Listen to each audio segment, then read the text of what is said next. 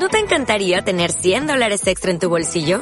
Haz que un experto bilingüe de TurboTax declare tus impuestos para el 31 de marzo y obtén 100 dólares de vuelta al instante. Porque no importa cuáles hayan sido tus logros del año pasado, TurboTax hace que cuenten. Obtén 100 dólares de vuelta y tus impuestos con 100% de precisión. Solo con Intuit TurboTax. Debes declarar para el 31 de marzo. Crédito solo aplicable al costo de la presentación federal con TurboTax Full Service. Oferta sujeta a cambios o cancelación en cualquier momento.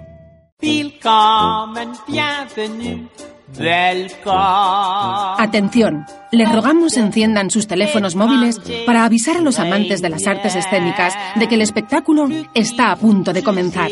Sube el telón de Quick desde mi butaca con Carlos Rivera. Happy to see you, bienvenue. Welcome cabaret, cabaret, tu cabaret. Dales placer, el mismo que consiguen cuando despiertan de una pesadilla. Alfred Hitchcock. Desde luego que vamos a sufrir y a tener placer viendo una nueva comedia que llega a Madrid por fin, al Soho Club Teatro, un espacio escénico que está situado en la Plaza de España número 6 de Madrid, como digo, en lo que alguna gente conoce como el Círculo Catalán, porque ahí están dos cómicos con mayúsculas, están Mónica Pérez y Jordi Ríos que están protagonizando un espectáculo que coge los resortes de la intriga de Alfred Hitchcock y la convierte, ¿en qué lo convierte? En una comedia en un vodevil con puerta y con solo dos actores, una cosa digamos que inaudita en España. Estos dos grandes cómicos, estos dos grandes actores con mayúsculas que demuestran versatilidad total haciendo decenas de personajes sobre el escenario en este Hitchcock La Comedia. Dos actores que el gran público, por cierto, conoció gracias a ese programa inolvidable que es Homo Zapping y que de vez en cuando Neox recupera con gran éxito y para gran regocijo para sus fans, entre los que además yo también me encuentro. Esta semana nos hemos acercado a una cafetería de Madrid para desayunar con ellos, así que escucharán un poquito de ruido, seguro. Pero bueno, ya sabemos que el café es el lugar de la charla y a nosotros nos gusta charlar con los actores que tenemos en Quick de mi butaca. Recordando que los jueves y viernes se puede ver a las diez y media de la noche este espectáculo Hitchcock la comedia en el Soho Club Teatro de Madrid, en, la, en la mismísima Plaza de España de Madrid recomendamos que escuchen la entrevista que a, que a continuación les ofrecemos en este Quick desde mi butaca, porque realmente es un placer charlar con estos dos actores, Mónica Pérez y Jordi Ríos, que están haciendo Hitchcock la comedia. Escuchamos la entrevista de la semana en Quick desde mi butaca. Arriba el telón. Quick desde mi butaca con Carlos Rivera. Pues en este caso eh, nos hemos venido a tomar un café, por eso se escucha un poquito de, ruido de ambiente, pero bueno, la excusa es buena porque hemos estado viendo una función muy divertida, un homenaje al Hitchcock maravilloso en forma de comedia,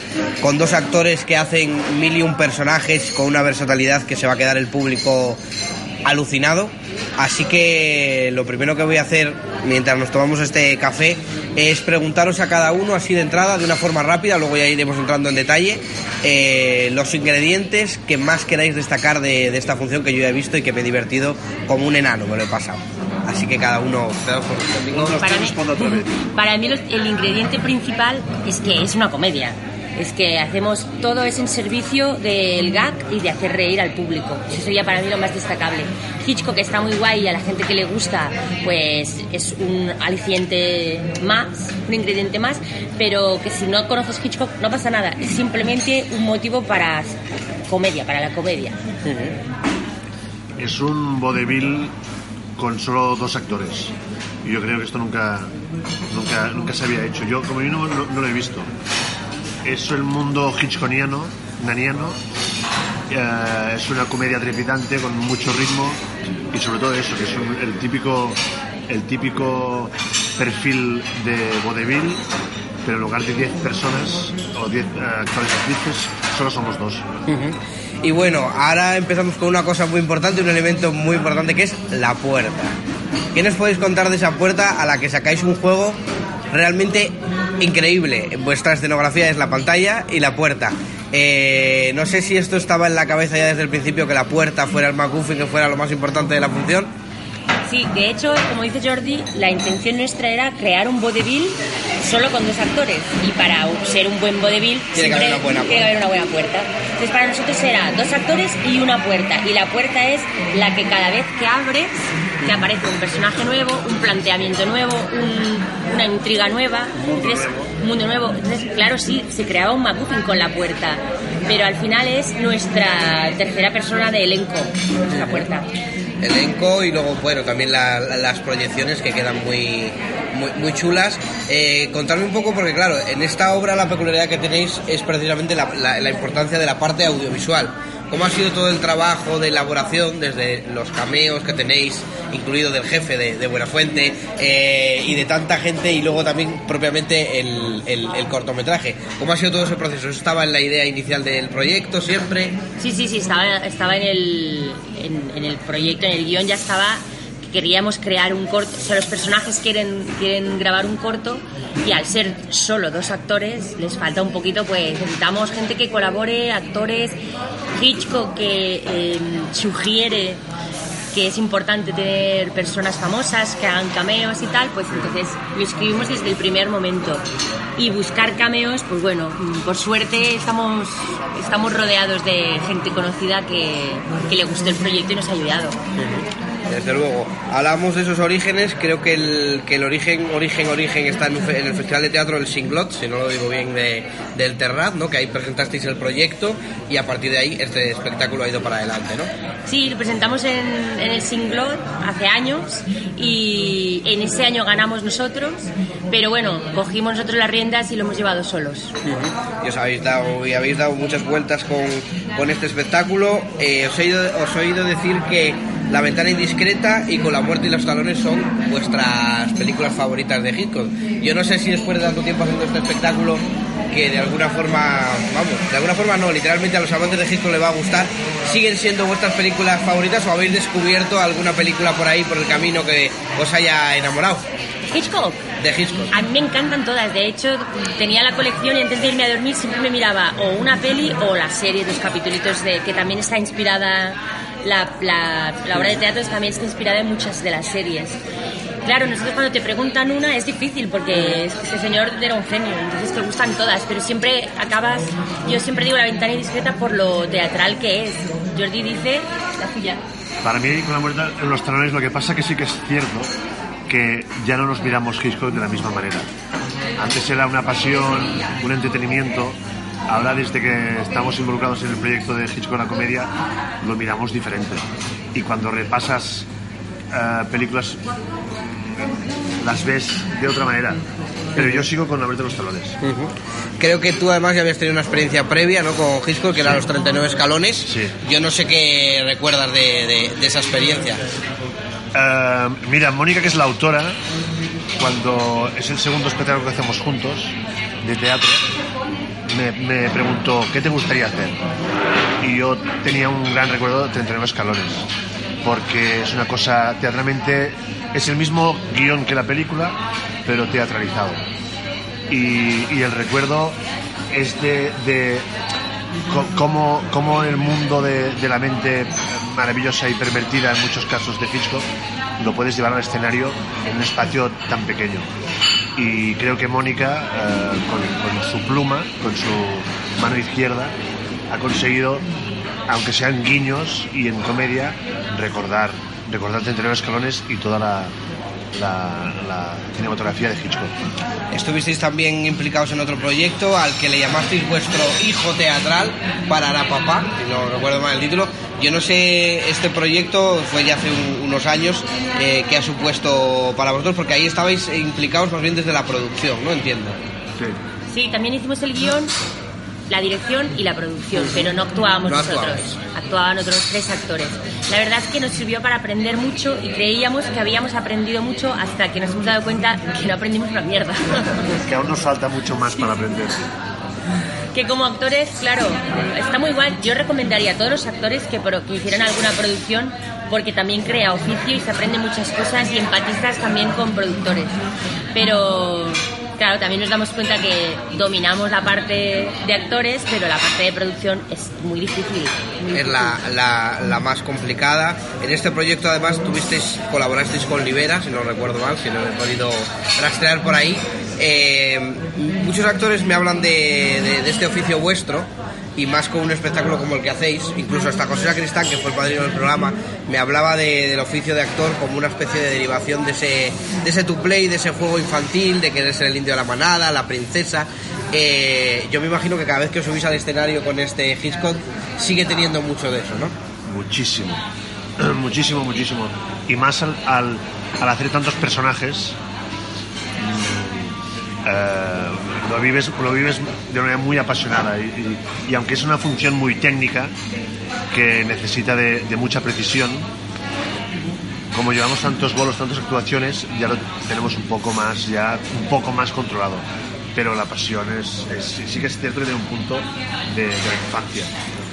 Y para ti, supongo que también, ¿no? Sí, sí, sí, sí. Además, yo me acuerdo de pequeña cuando, cuando llegaba el cambio de ropa de invierno, el cambio de estación que ya no existe. Ahora ya no hay primavera, verano. Ahora No, esas no, mierdas ya no pasan. Pero antes, cuando mi madre sacaba toda la ropa de invierno, verano, y la dejaba encima de la, de la cama, era el momento de. Ahora me pongo unos pantalones de mi padre, los dos en el mismo sitio, y detrás tengo una cola, ahora hago de señor mayor, ahora.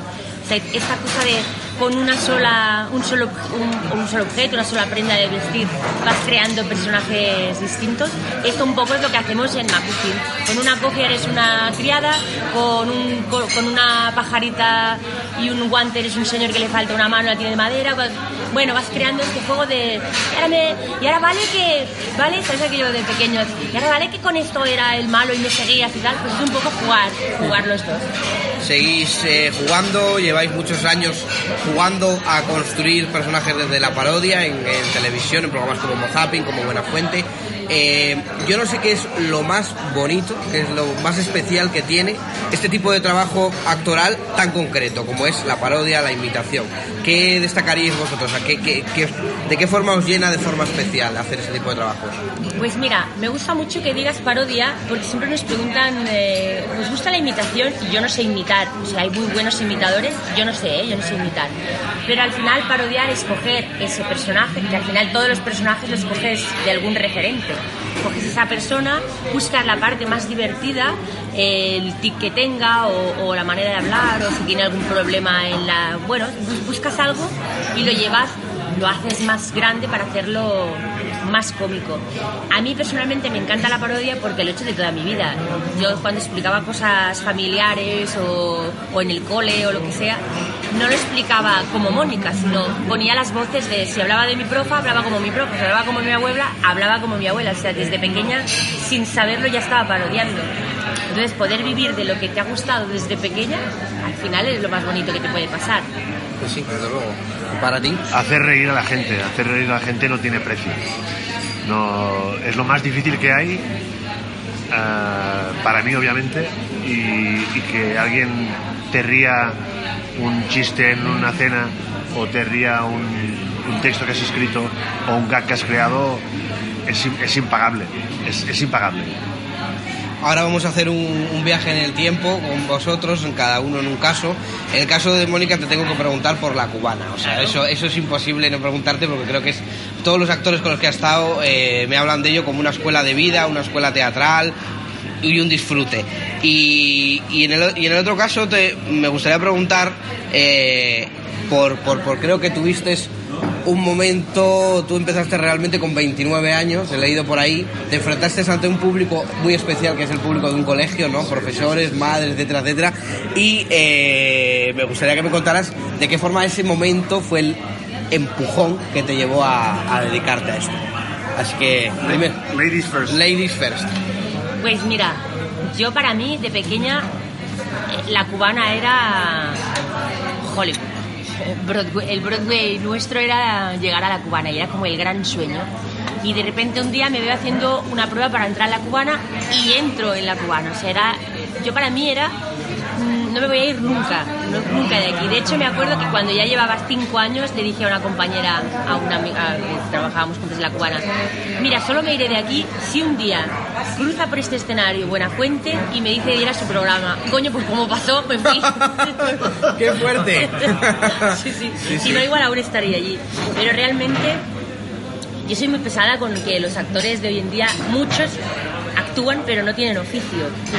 Es, es una cosa que seguramente José Sacristán estará de acuerdo. Pero pasa, pasa que mucha gente llega por diferentes caminos, pero llega a estar haciendo teatro o tele o cine o lo que sea, pero les falta un bagaje de oficio y la cubana lo que realmente te da es este oficio, porque tú llegas allí y no solo te subes a un escenario y actúas, sino que aprendes a coser, aprendes a maquillarte, a peinar pelucas, a poner los focos, a cargar, a descargar. Es una familia teatral que conlleva saber de todo. Y esto, eso sí que realmente es una gran escuela de, de oficio trabajando. Además las tablas solo se adquieren trabajando.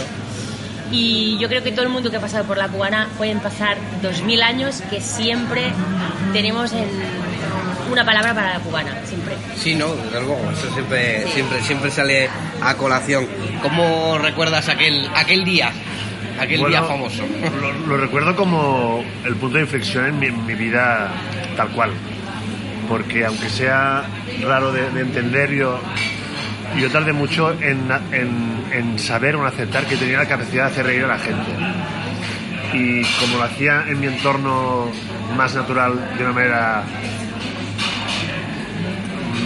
natural, vaya, en mi entorno cercano yo hacía reír de manera natural y no lo tomaba como un talento, sino que igual que respiraba, pues o caminaba, pues decía algo y la gente reía. Pero cuando en, en la- yo trabajaba en un colegio y ahí se, celebra eh, el San Jordi y los niños escriben poesías y cuentos y hay una fiesta popular tal y cual. Y yo trabajaba en la escuela y los profesores y los monitores teníamos que hacer una representación cómica de San Jordi y se rajaron dos días antes. Se rajaron y dijeron, Jordi, hazlo tú. No sé cómo preparé algo y había como 700 personas, niños de 3 años, abuelos de 80 y la gente se descojonó. Y claro, yo ahí vi que una cosa es hacer reír en una cena de Navidad y la otra es hacer reír a, a un, público tan, a un público tan heterogéneo. Y allí la mosca me dijo, nene, plantéatelo así. Y así fue, así fue. Así empecé a estudiar teatro y, y a ver que, que- que era una, una cosa vocacional. En el caso de ella comentaba que Buenafuente la vio en, en La Cubana. Yo no sé cómo tú empiezas en el mundo de las parodias, imitaciones. Cuéntame un poco cómo, cómo te introdujiste en el mundo de la televisión. Sí, en el a nivel profesional porque yo estaba en una compañía, yo estudié con, en una compañía con Edu Soto y tres compañeros más. Nos vinieron a ver eh, el Terrat, cogieron a Edu, que fue la hornada, que cogieron a Mónica Pérez, a Edu Soto y a, y a David Fernández, los que fueron para el programa de, de televisión. Y creo que ese mismo verano, o al cabo de un año, No, el mismo verano. ese mismo verano, de éxito aplastante en TV3 de Andreu y ellos, montaron un show de teatro. Y, y me cogieron a mí.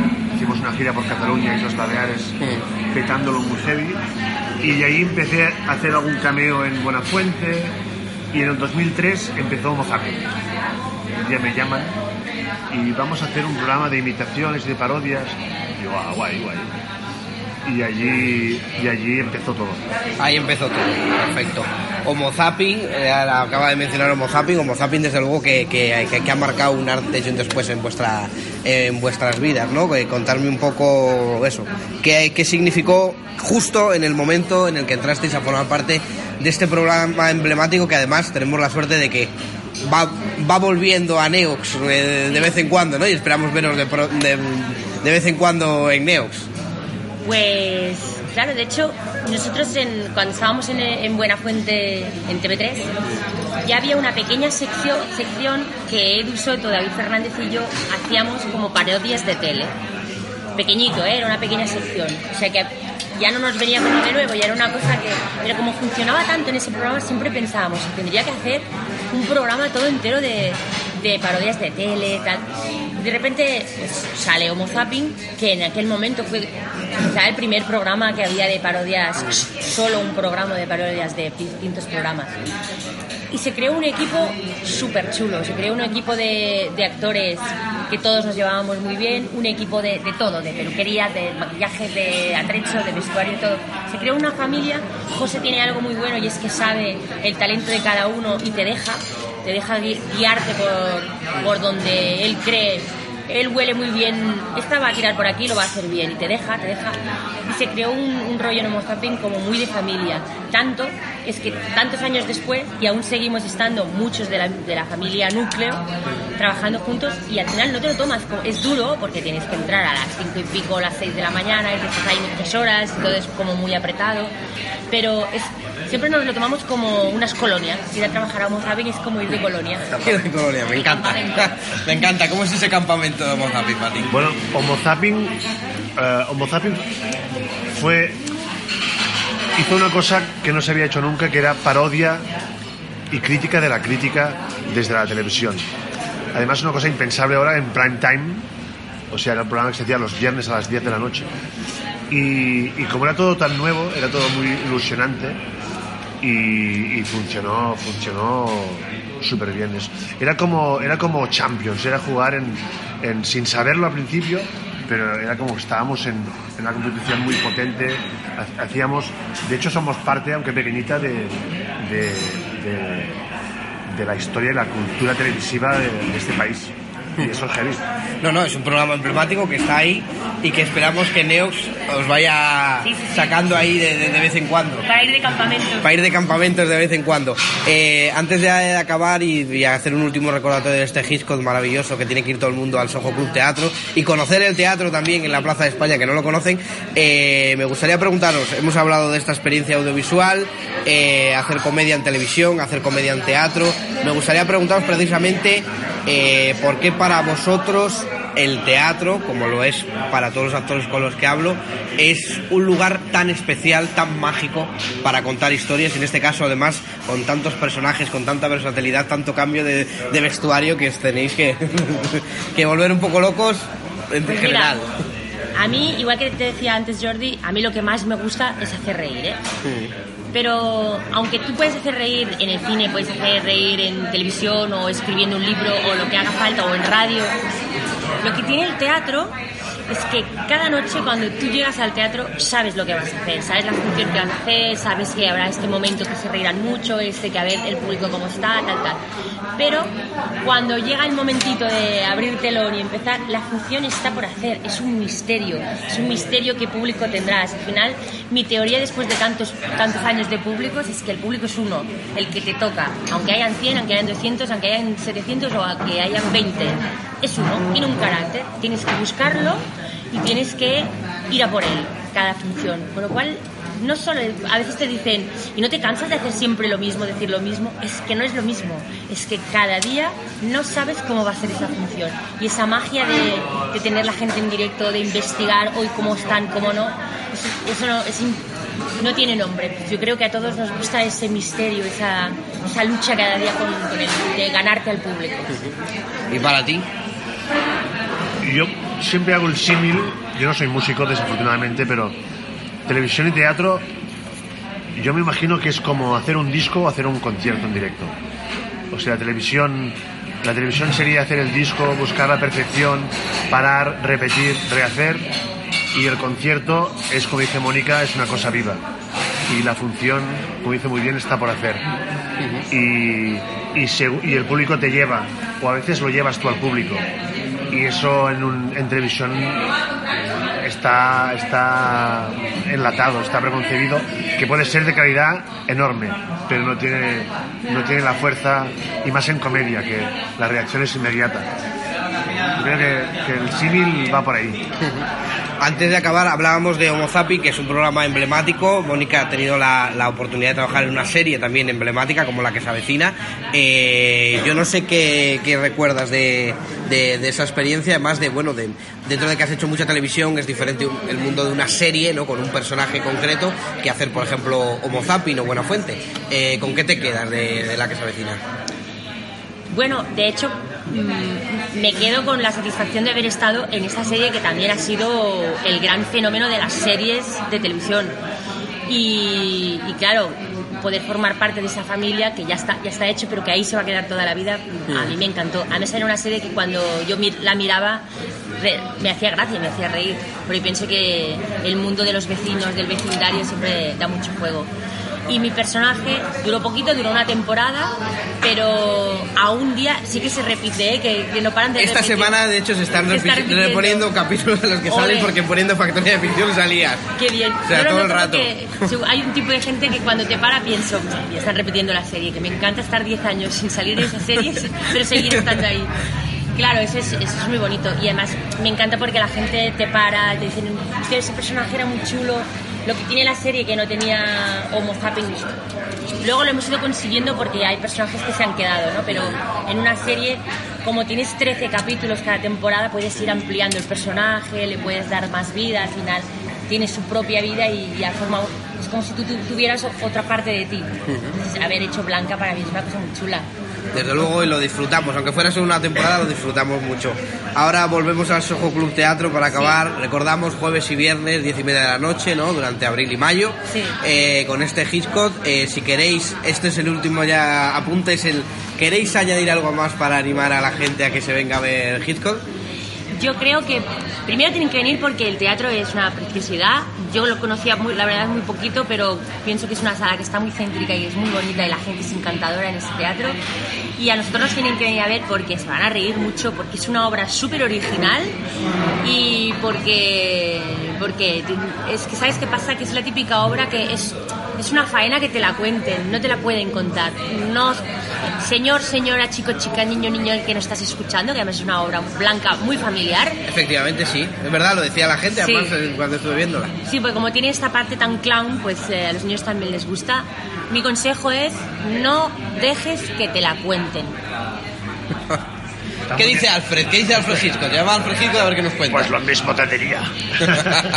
está muy bien dicho, está muy bien dicho, que nadie lo cuente. La gente lo que nos está diciendo es que se sorprende mucho. Aunque hay gente que nos conozca de, lo que hemos hecho en tele, hay gente que no, se sorprende muchísimo de, lo que estamos haciendo en el Soho. Que vayan, que se reirán. Desde luego que se reirán, pues eh, nada más, eh, muchas gracias a los dos, ha sido un placer y yo lo repito porque aquí esto es el arte de la repetición, también que la gente se entere, jueves y viernes Hitchcock del Soho Club Teatro, que está en Plaza de España, que hay gente que lo asimila como círculo, círculo catalán, hay gente que lo conoce como el círculo catalán y que ahí están estas dos bestias escénicas haciendo un trabajo maravilloso. Vayan, vayan y vayan, solo puedo decir eso. Pues muchísimas gracias. Nada, a vosotros. Quick desde mi butaca, con Carlos Rivera. Y después de escuchar a estos dos actores, a Mónica Pérez y a Jordi Ríos, solo nos queda despedirnos y recordar, por supuesto, que esta función, Hitchcock la comedia, está los jueves y viernes a las diez y media de la noche, desde ya mismo, en el Soho Club Teatro, en la Plaza de España de, de Madrid, en lo que antes era conocido como el Círculo Catalán, que están los jueves y viernes a las diez y media de la noche hasta finales de mayo, esperemos que sigan adelante y que, y que haya larga vida de este espectáculo, y que nada, que solamente podemos darle las gracias a nuestros cómplices de, de esta, de esta semana, y también darte las gracias a ti, que estás al otro lado de la pecera, escuchándonos. Eh, con Fernando de Luis Fuertes a los mandos técnicos y un servidor que os habla, Carlos Rivera, aquí delante de- del micrófono, esperamos que si os hemos gustado, que yo creo que si estás ahí al otro lado de la pecera escuchando, no es que sí, nos encontramos cada martes desde mi butaca. Quick desde mi butaca con Carlos Rivera, en Quick Radio. ¿No te encantaría tener 100 dólares extra en tu bolsillo? Haz que un experto bilingüe de TurboTax declare tus impuestos para el 31 de marzo y obtén 100 dólares de vuelta al instante. Porque no importa cuáles hayan sido tus logros del año pasado, TurboTax hace que cuenten. Obtén 100 dólares de vuelta y tus impuestos con 100% de precisión. Solo con Intuit TurboTax. Debes declarar para el 31 de marzo. Crédito solo aplicable al costo de la presentación federal con TurboTax Full Service. Oferta sujeta a cambios o cancelación en cualquier momento.